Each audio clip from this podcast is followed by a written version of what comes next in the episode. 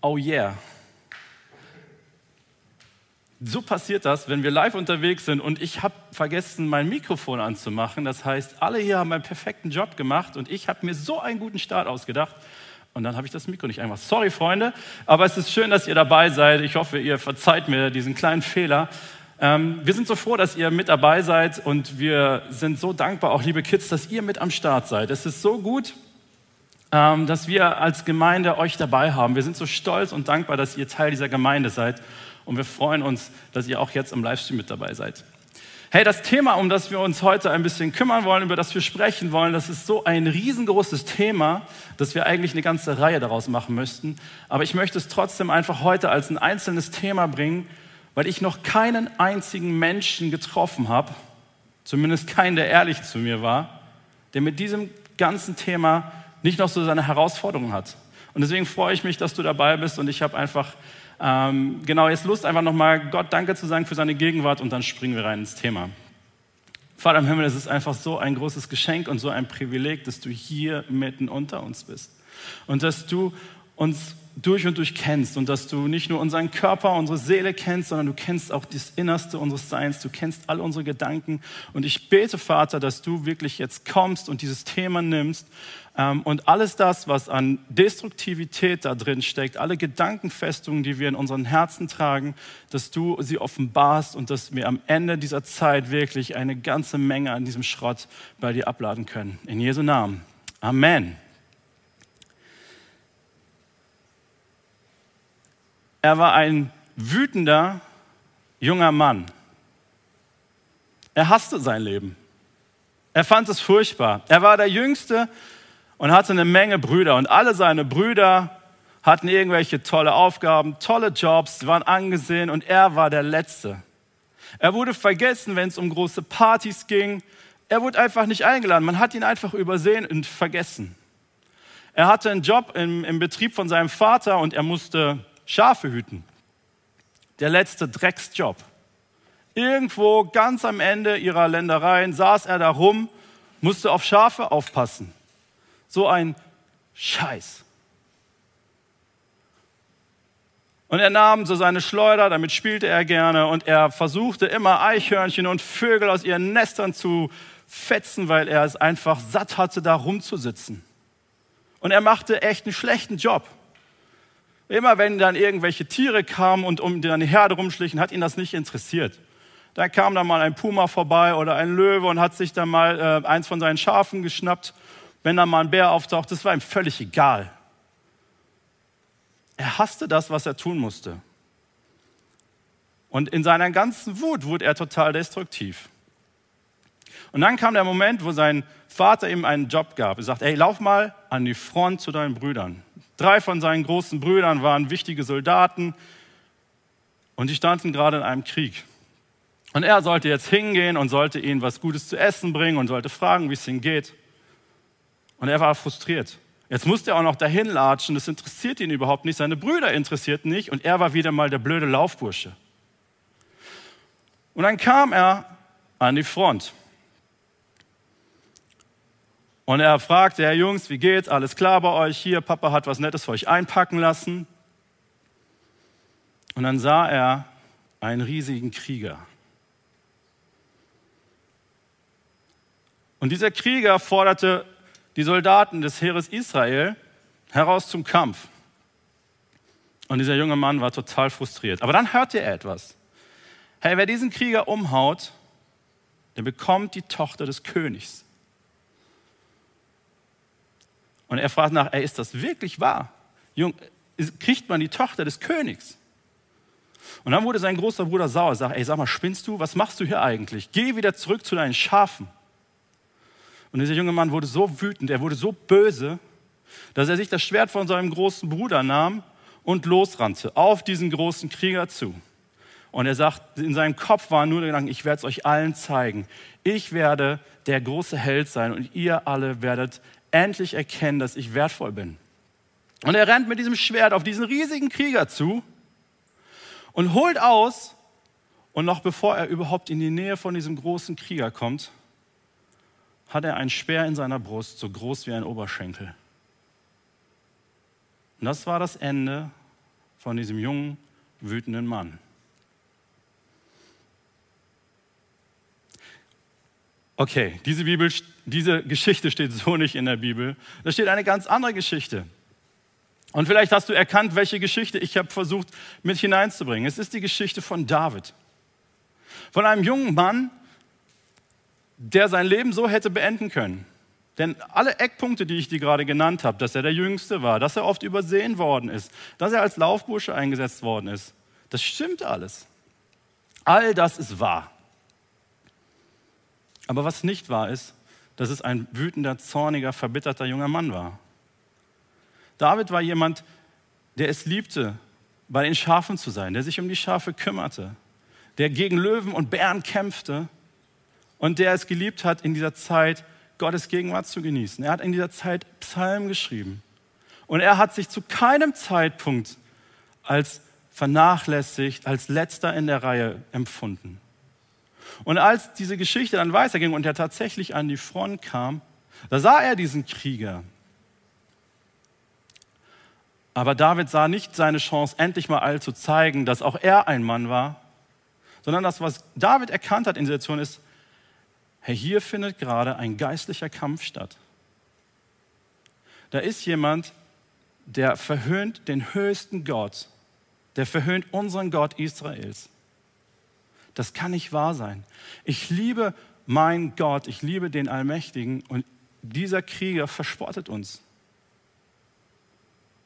Und dann ist David nicht im Wut, nicht in Zorn auf diesen Krieger losgegangen, sondern was David gemacht hat, er hat sich wohl überlegt, auf seine Stärken konzentriert. Er konnte gut mit der Schleuder umgehen. Das konnten viele andere auch. Aber er wusste, hey, mein Gott hat mich noch nie im Stich gelassen und mein Gott wird mich auch jetzt nicht im Stich lassen. Und das, was keiner für möglich gehalten hat, da wo jeder andere Elitesoldat in der Armee von Israel versagt hat und sich nicht diesem Krieger gestellt hat, stellt sich dieser junge Mann und haut diesen starken Krieger tatsächlich um.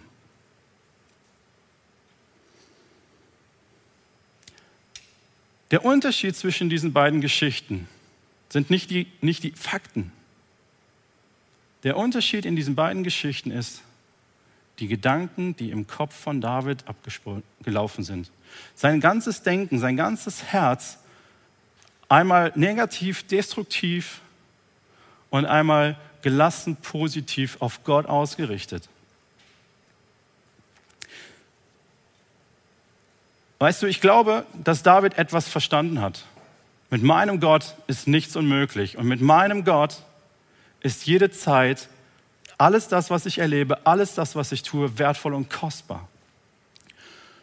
Und ich möchte dir ein paar Verse vorlesen, die diesen Gott nochmal ganz neu beschreiben. Vielleicht denkst du, hey, ich weiß das alles, ich kenne das alles. Ich bitte dich, hör einfach mal diese nächsten Verse, vielleicht sogar mit geschlossenen Augen, hör einfach mal zu, wie die Bibel unseren Gott beschreibt. O Herr mein Gott, durch deine große Macht und auf deinen Befehl hin wurden Himmel und Erde geschaffen. Dir ist nichts unmöglich. Dein Herr sind Größe, Macht, Herrlichkeit, Ruhm und Hoheit. Alles im Himmel und auf der Erde gehört dir. Dein ist das Reich, Herr. Wir beten dich an als den Herrn über alles. Ich bin der Herr, der Gott aller Völker der Welt. Sollte mir irgendetwas unmöglich sein? Denn so viel der Himmel höher ist als die Erde, so viel höher stehen meine Wege über euren Wegen und meine Gedanken über euren Gedanken. Ich bin das Alpha und das Omega, der Anfang und das Ende, spricht der Herr und Gott, der ist, der immer war und der noch kommen wird, der Allmächtige. Das ist unser Gott. Das ist der Gott, an den wir glauben. Das ist der Gott Davids und das ist der Gott, an den ich glaube und von dem ich mir wünsche, dass du auch von ganzem Herzen an ihn glaubst.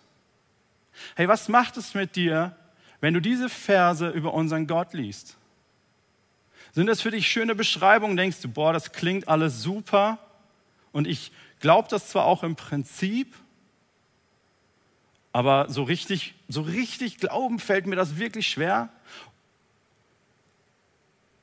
Wenn wir das nicht wirklich komplett für uns als Wahrheit empfangen können und annehmen können, dann haben wir große Schwierigkeiten, alles das, was ich gleich sagen werde, wirklich auch für uns anzunehmen.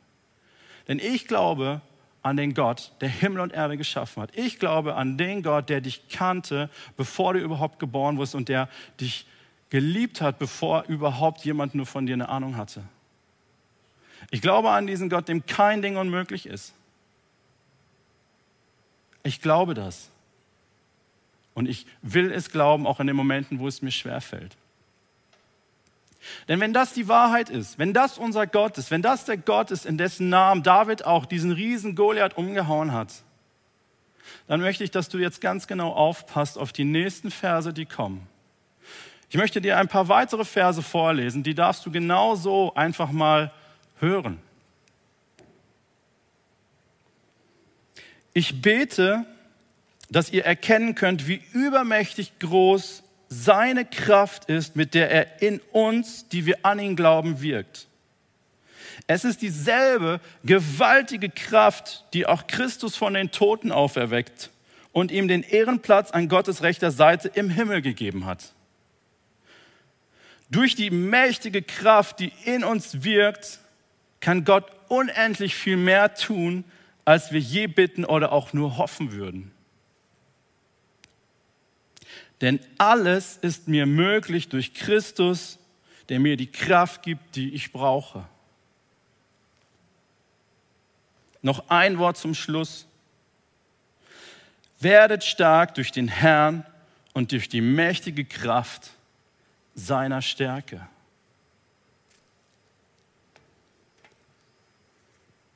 Das ist Gott der Allmächtige, der Schöpfer von Himmel und Erde, der dem kein Ding unmöglich ist. Und da sind du, da bin ich, da sind wir Menschen. Und wenn wir ehrlich sind, jeder von uns weiß um seine persönlichen Beschränktheiten. Jeder weiß um seine Grenzen. Aber die Wahrheit ist, wenn du an diesen Gott glaubst und ihm erlaubst, dein Leben zu gestalten und zu bestimmen, dann lebt sein Geist in dir. Und diese Stärke des Allmächtigen, all diese Kraft, all dieses Unlimitierte ist Teil von dir. Kannst du glauben, dass, dass Gott in dir so wirkt, dass auch in dir keine Limits sind? Da ist nichts, was den Gott von David, der dein Gott ist, aufhalten kann. Es ist alles auch in dir. Das ist das, was Paulus hier permanent sagt. Es ist die Kraft Gottes, die in dir lebt. Es ist die gleiche Kraft. Und diese Kraft ist grenzenlos. Hey, wenn Gott unbegrenzt ist und wenn seine Kraft in dir dafür sorgt, dass auch du unbegrenzt ist, dann mal eine ganz ehrliche Frage. Warum leben wir eigentlich so begrenzt? Warum ist unser Leben voller Limits, voller Grenzen, an die wir stoßen, Dinge, die wir zwar im Prinzip für wahr halten, sie aber nicht erleben?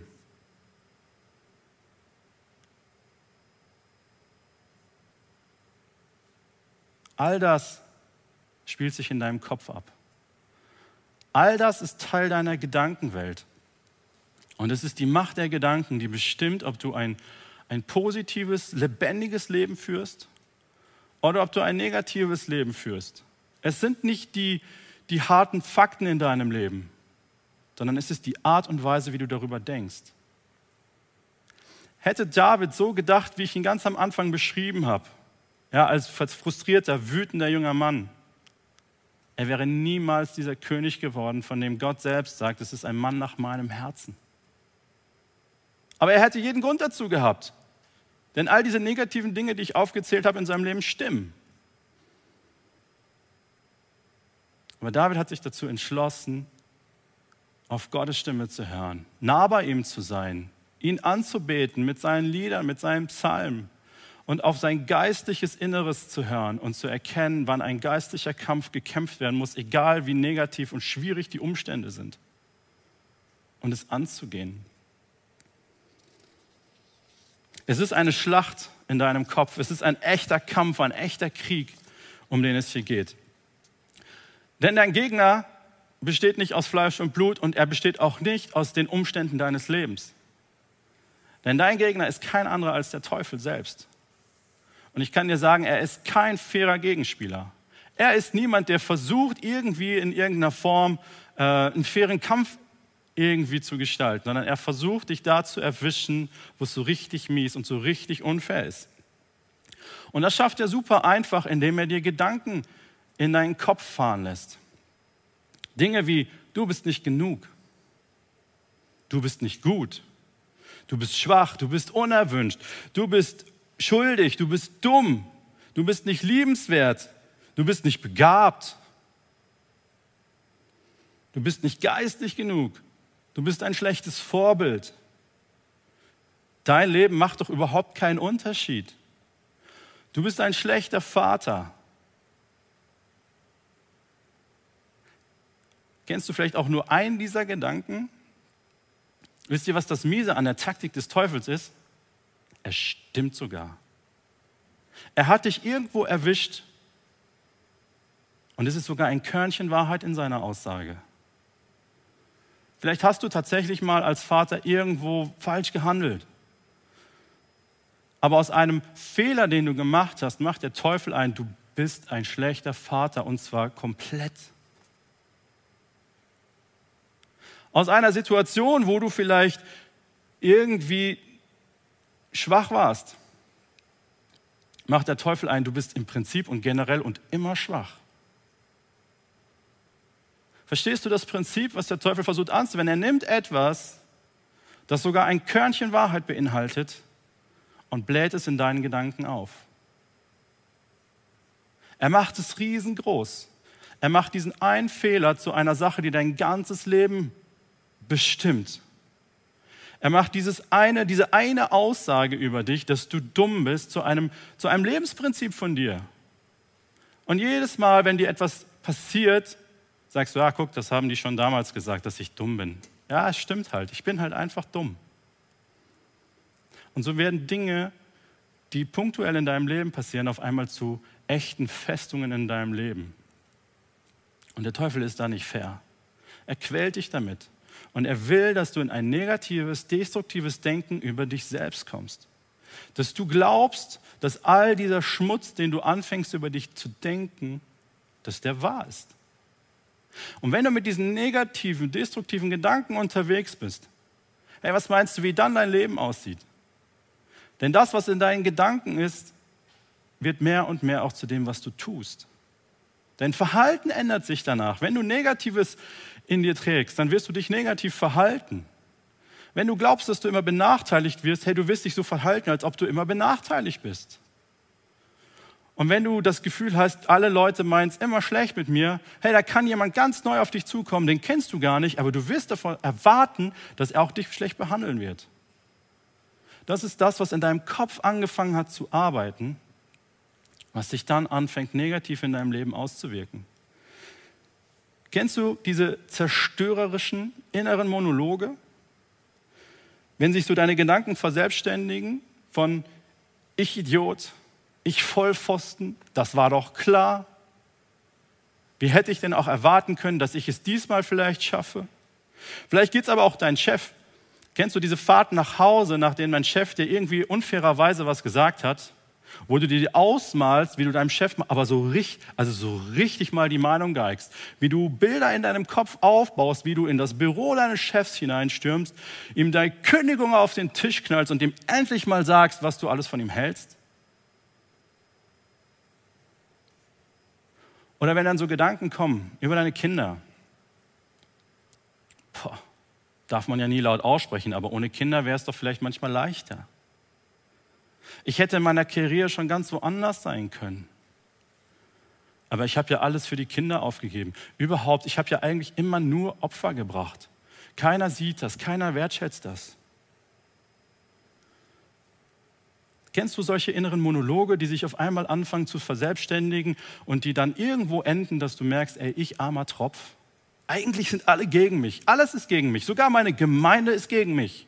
Die verändern einfach alles. Wie können die denn einfach Dinge verändern? Ich fühle mich nicht mehr zu Hause. Keiner nimmt mich wahr. Weißt du was? Und es kann sogar sein, dass du Dinge genauso erlebt hast. Und es ist schade und es ist verletzend. Aber was sich durch diese inneren zerstörerischen Monologe anfängt, in deinem Kopf freizumachen, setzt eine ganze negative Spirale in Gang, die dich runterziehen wird. Und aus diesen negativen Gedanken wird kein positives Leben herauskommen. Von daher ist die Frage, wie gehst du mit solchen Gedanken um? Was machst du, wenn dir Gedanken in den Kopf kommen über deinen Partner, über deine Kinder, über deinen Chef, über dich selbst? Wie gehst du damit um? Wir manchmal fangen wir uns an zu rechtfertigen. Tja, das muss man doch mal sagen dürfen. Also bitte. Also wenn wir jetzt nicht mehr ehrlich sein können, wo, was, wo sind wir dann da hingekommen? Das ist eine Art und Weise, sich mit seinen negativen Dingen zu rechtfertigen. Oder das war halt schon immer so, tja, da kannst du halt nichts machen. Ne? Also ich ne rechtfertige meine negative Haltung, mein negatives Verhalten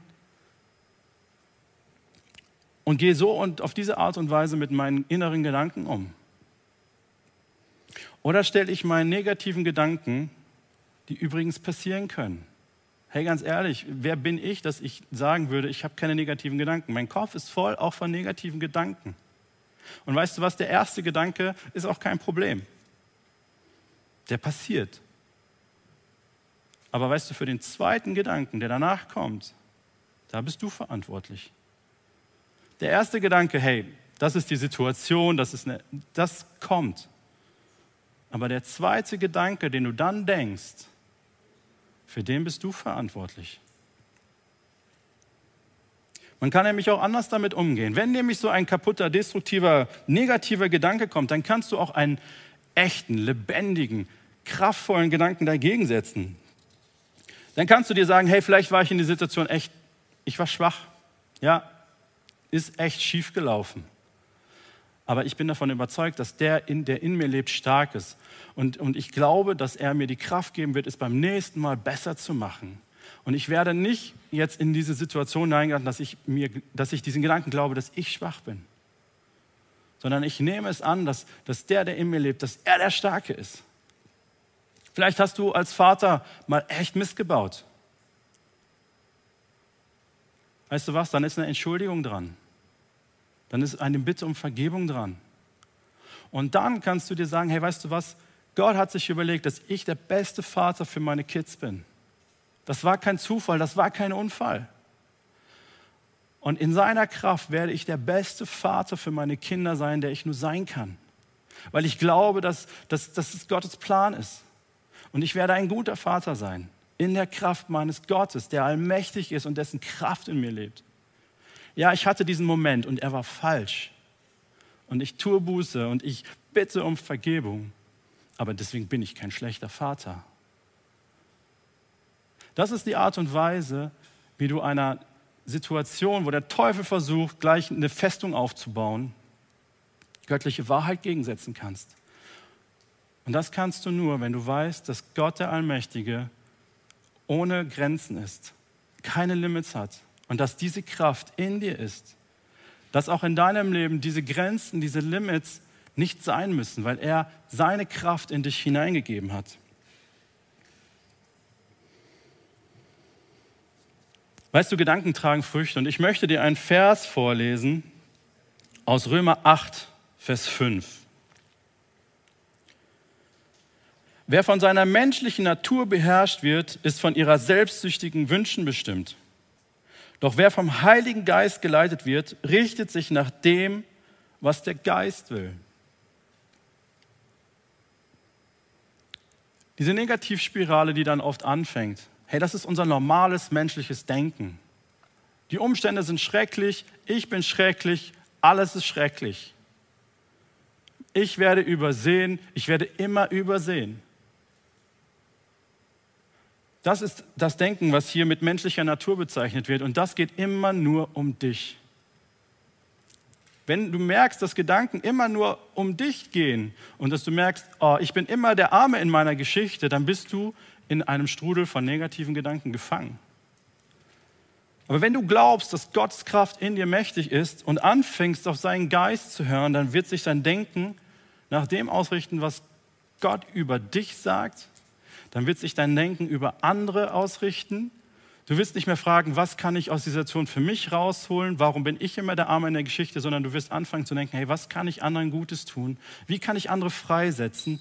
Wie kann ich ähm, auch aus dieser Situation, wo ich vielleicht mal daneben gegriffen habe, ein Segen sein? Hey, weißt du, ich bin zutiefst davon überzeugt, wenn wir als Väter mal irgendwie ins Klo gegriffen haben und uns dann bei unseren Kindern entschuldigen, dann hat das Kraft, dann hat das Macht. Dann ist dein, deine Schwachheit an diesem einen Punkt etwas, woraus Gott ein Geschenk machen möchte. Kannst du sowas glauben? Und diese Gedankenfestungen, die sich in dir aufgebaut haben, Vielleicht sind dir gerade so ein paar Dinge bewusst geworden, wo du immer wieder an die gleichen kaputten Punkte in deinem Leben kommst, wo deine Gedanken immer wieder gefangen sind. Hey, das ist etwas, da musst du aktiv werden. Das wird nicht einfach weggehen. Denn ein Kampf ist noch nie gewonnen worden, indem jemand einfach nur passiv da war. Das ist etwas, was du attackieren musst, das, was du angreifen musst, da, wo du sagen musst, ich stehe auf und zwar nicht ich allein, sondern ich stehe auf in der Kraft Gottes, die in mir ist. Und dann gibt es so ein cooles Wort, in den alten Übersetzungen steht das, dann müssen wir diese Festungen schleifen. Weißt du, was Schleifen von Festungen bedeutet? Das bedeutet, dass du hingehst und eine, eine Festung, eine, eine, eine Burg, ein, eine Mauer niederreißt, unbrauchbar machst, dass diese Lügen, die sich in deinem Kopf festgesetzt haben, dass du sie niederreißt. Das heißt schleifen. Das ist typischerweise früher immer gemacht worden, wenn man ein Gebiet nicht besetzen konnte, weil es zu groß war. Dann hat man die Wehranlagen zerstört. Man hat sie geschliffen. Und ich möchte dir diesen Vers vorlesen aus 2. Korinther 10, der genau das beschreibt. Denn das ist das, was wir mit diesen negativen Gedankenbeuden in uns tun müssen. 2. Korinther 10, Vers 4. Meine Waffen in diesem Kampf sind nicht die eines schwachen Menschen, sondern die mächtigen Waffen Gottes. Warum? Weil Gottes Kraft in dir lebendig ist. Deswegen hast du Waffen zur Verfügung, die dem Feind absolut das Fürchten lernen. Und jetzt kommt's, mit ihnen zerstöre ich feindliche Festungen. Hey, das ist aktiv, das bist du. Mit diesen Waffen die aus der Kraft Gottes kommen, zerstörst du diese Festungen. Ich bringe falsche Gedankengebäude zum Einsturz. Und ich reiße den Hochmut nieder, der sich der wahren Gotteserkenntnis entgegenstellt. Weißt du, einer dieser hochmütigen Gedanken ist, ich kriege das schon selber hin. Ich schaffe das schon. Ich bin stark genug. Ich werde es allen zeigen. Ich brauche keine Hilfe. Ich brauche niemanden. Das ist so dieser andere Teil von Gedanken. Ich bin der Größte, ich bin der Stärkste, ich brauche euch alle nicht. Jetzt der Gedanke, den du unbedingt merken solltest. Jeden Gedanken, der sich gegen Gott auflehnt, nehme ich gefangen und unterstelle ihm den Befehl von Christus. Hey, wenn Gedanken aufpoppen in dir, wo du weißt, hey, das geht gar nicht, ja, vielleicht fängst du an, dein Herz an jemanden zu verlieren, der nicht dein Partner ist. Und es sind echte Gefühle, die aus einem echten Defizit herauskommen und wo du Hoffnung hineinsetzt. Dann sagt Paulus hier, weißt du was, nimm diesen Gedanken gefangen, aktiv. Nimm ihn gefangen und unterstell ihn Christus. Sagt, ja, dieser Gedanke war in meinem Kopf, aber ich nehme ihn gefangen. Er hat keine Macht mehr über mich, er hat keine Autorität mehr und er wird unter Christus gestellt. Negative Gedanken über dich selbst müssen niedergerissen werden, weil sie nicht die Wahrheit sind. Es ist nicht das, was Gott über dich denkt und Gott über dich sagt. Jede Form von negativen, destruktiven Gedanken muss niedergerissen werden und muss unter die Füße von Jesus. Und das passiert nicht einfach so, sondern das ist etwas, was du tun musst, aktiv. Diese Kraft Gottes, diese unlimitierte, mächtige, allmächtige Kraft für dich persönlich in Anspruch nehmen, weil sie in dir lebt und in dir wirksam ist. Weißt du, du kannst nicht davon ausgehen, dass dein Leben ein positives, starkes Leben sein wird, wenn deine innere Gedankenwelt negativ und destruktiv ist. Und bevor du nicht anfängst, deine Gedanken in den Griff zu bekommen und zu ordnen und in eine positive Richtung zu senden, und ich meine damit nicht positives Denken, sondern ich meine dieses Inanspruchnehmen der Kraft Gottes in deinem Leben, wird sich dein Leben auch nicht zum Besseren verändern. Sorry, aber es wird sich nicht zum Besseren verändern, wenn du in deinen negativen Gedanken verhaftet bleibst. Und es gibt, und das ist die letzte Stelle für heute, es gibt einen Vers, der dir nochmal ganz deutlich macht, worin du Freiheit gewinnen kannst. Und das ist Johannes 8, Vers 32. Ihr werdet die Wahrheit erkennen und die Wahrheit wird euch frei machen. Hey, wenn du die Wahrheit erkennst dass dieser allmächtige Gott ohne jede Grenze in dir lebendig ist und damit dir auch jede Grenzenlosigkeit Gottes zur Verfügung steht. Wenn du diese Wahrheit erkennst und annehmen kannst, dann wird sie dich frei machen. Denn nur dann wirst du in der Kraft Gottes diese Festungen schleifen können und die kaputten, destruktiven Gedanken in deinem Leben gefangen nehmen können und unter die Füße Jesu legen. Und ich möchte dich jetzt einladen,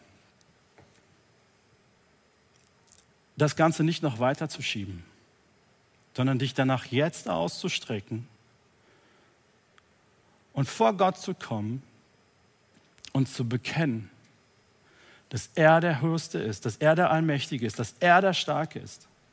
Und nochmal ganz neu für dich anzunehmen, dass diese Kraft in dir lebendig ist, dass diese Kraft Teil deiner Identität in Jesus Christus ist. Und dann fang an, Gedankenfestungen zu schleifen.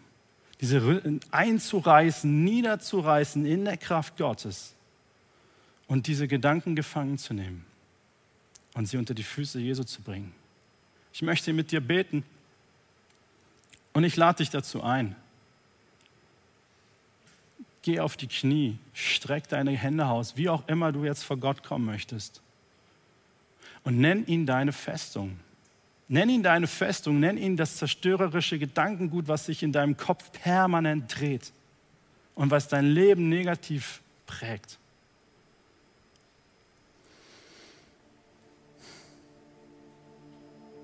Gott allmächtiger, Schöpfer von Himmel und Erde, der Ewige, der Einzigartige, der Unvergleichliche, der Herr der Herren, der Herrscher aller Herrscharen. Das bist du, mein Gott. Und ich anerkenne deine Größe, deine Majestät, deine Herrlichkeit, deine Kraft, deine Macht über alles. Nichts ist dir unmöglich, keiner ist dir gleich. Und du bist mein Gott. Du bist mein Vater, du bist, du bist mein Retter, du bist mein König. Und all diese Kraft, diese Kraft, die Christus von den Toten auferweckt hat, lebt in mir. Sie lebt in mir und sie ist lebendig in mir. Und jeder negative, destruktive, kaputte Gedanke, der meine Gedankenwelt bestimmt, und jetzt füg bitte das ein, was dich schon so lange vielleicht treibt. All diese Festungen in mir, diese Überzeugungen über mich selbst, über andere, über die Gemeinde. In deiner Kraft, allmächtiger Gott, reiße ich diese Mauern nieder. In deiner Kraft nehme ich gefangen alle Gedanken zerstörerischer, negativer Art. Und du bitte werd konkret an dieser Stelle. Und ich werfe sie unter deine Füße, Jesus. Ich will mit ihnen nichts mehr zu tun haben. Ich will sie nicht mehr sehen. Und ich will lernen, dass nach jedem ersten Gedanken, egal ob er gut oder schlecht ist, ich einen lebendigen, wahren, starken Gedanken deiner Herrlichkeit dagegen setze. Im Namen Jesu. Amen.